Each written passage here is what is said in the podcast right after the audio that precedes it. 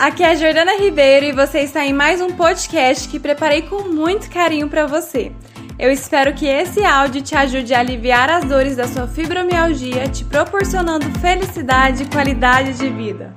Ele era assim, ele ficar antes, né? Ele às vezes ficava assim olhando meio torto mesmo para mim, achando que assim me passava essa impressão que ele tava, que ele achava que eu estava exagerando, que não era aquilo tudo e que eu estava me esquivando até às vezes, né, para não fazer algumas atividades, né, digamos assim.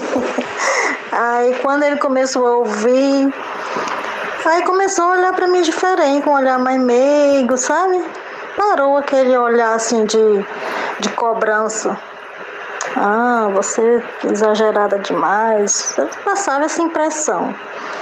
Ah, acho que essa mulher deve estar tá inventando. Às vezes ele ficava meio assim mesmo. Mas mudou completamente. Ai, como eu fiquei feliz de perceber o olhar diferente dele. Muito bom.